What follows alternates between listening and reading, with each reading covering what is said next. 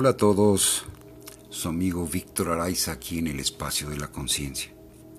Hace más de un año que no hacemos ningún podcast, ah, ni videos tampoco.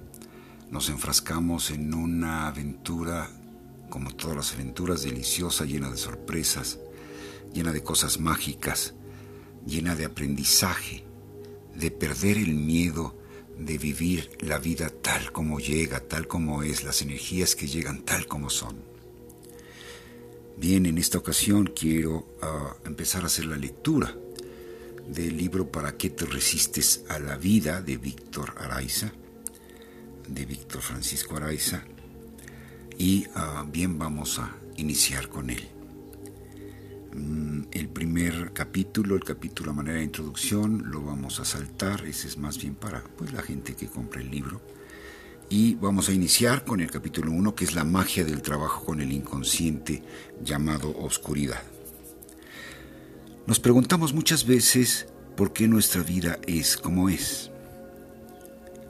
Desde pequeño me hacía esta pregunta y buscar la respuesta me ha llevado prácticamente toda la vida. Y es por eso que mi vida se trató básicamente de encontrar las respuestas a la pregunta inicial. ¿Por qué nuestras vidas son como son? ¿Qué es lo que nos va llevando precisamente hacia lo que no queremos? ¿Hay algo que está causando nuestras experiencias? Si ponemos atención y nos empezamos a preguntar, tal vez podamos observar cuál es la causa. Nosotros somos el primer recurso con el que contamos. Esto Ah, ya lo platiqué, ya lo expliqué a profundidad en mi libro Economía Humana. Si empezamos a indagar qué parte de nuestras vidas no nos agrada, es posible que encontramos alguna respuesta acerca de las cargas que traemos en el inconsciente.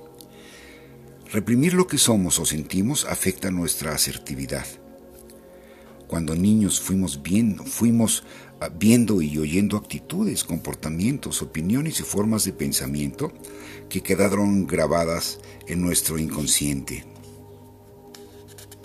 Y por esto ah, nos parecen tan obvias, naturales, que les dimos porque las dimos por hecho y nunca nos preguntamos cuál es su origen.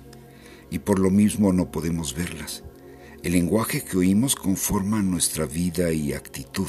Y ese lenguaje lo traemos de la familia, de los amigos, de la primaria, de los amigos de la cuadra, de la calle.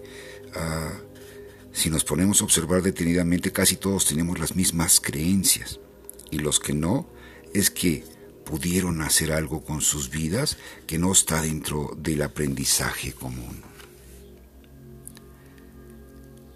Cuando era pequeño, Leía en las enciclopedias sobre personajes míticos que habían realizado cosas importantes en sus vidas, como vencer su miedo para enfrentar a un enemigo muy poderoso, viajar a países lejanos para encontrar la verdad, el vellocino de oro, por ejemplo, y durante las travesías o la travesía iban transformando sus vidas hasta encontrar que el vellocino de oro eran ellos mismos.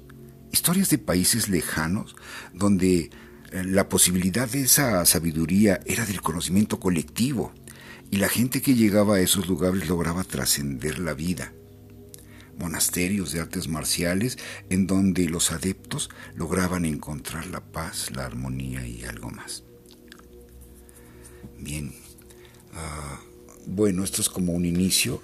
Quisiera hacer un comentario más en el inicio de este libro Ah, pongo lo siguiente, cuando escuchamos, leemos o de alguna manera sabemos acerca de algo nuevo o revolucionario, tardamos un tiempo en entender su significado. De alguna manera, ah, la, mente, el ego, ah, siempre cree que ya comprendió. Y nos quedamos con la idea de que ya entendimos y, y un año, dos años, tres años después, cuando leemos el mismo libro o sabemos del mismo tema o nos cae el 20 de una manera completamente diferente y un tiempo más tarde vuelve a suceder exactamente lo mismo. Y varios años más tarde vuelves a ver aquello que fue del principio, con lo que iniciaste, y tiene un significado mucho más profundo, mucho más sencillo, que te lleva a un conocimiento mucho más claro de ti mismo. Bien amigos, bueno, es todo por hoy. ah, seguiremos comentando, seguiremos eh, platicando acerca de este libro, a ver qué les parece y gracias por sus comentarios. Estamos en contacto. Gracias.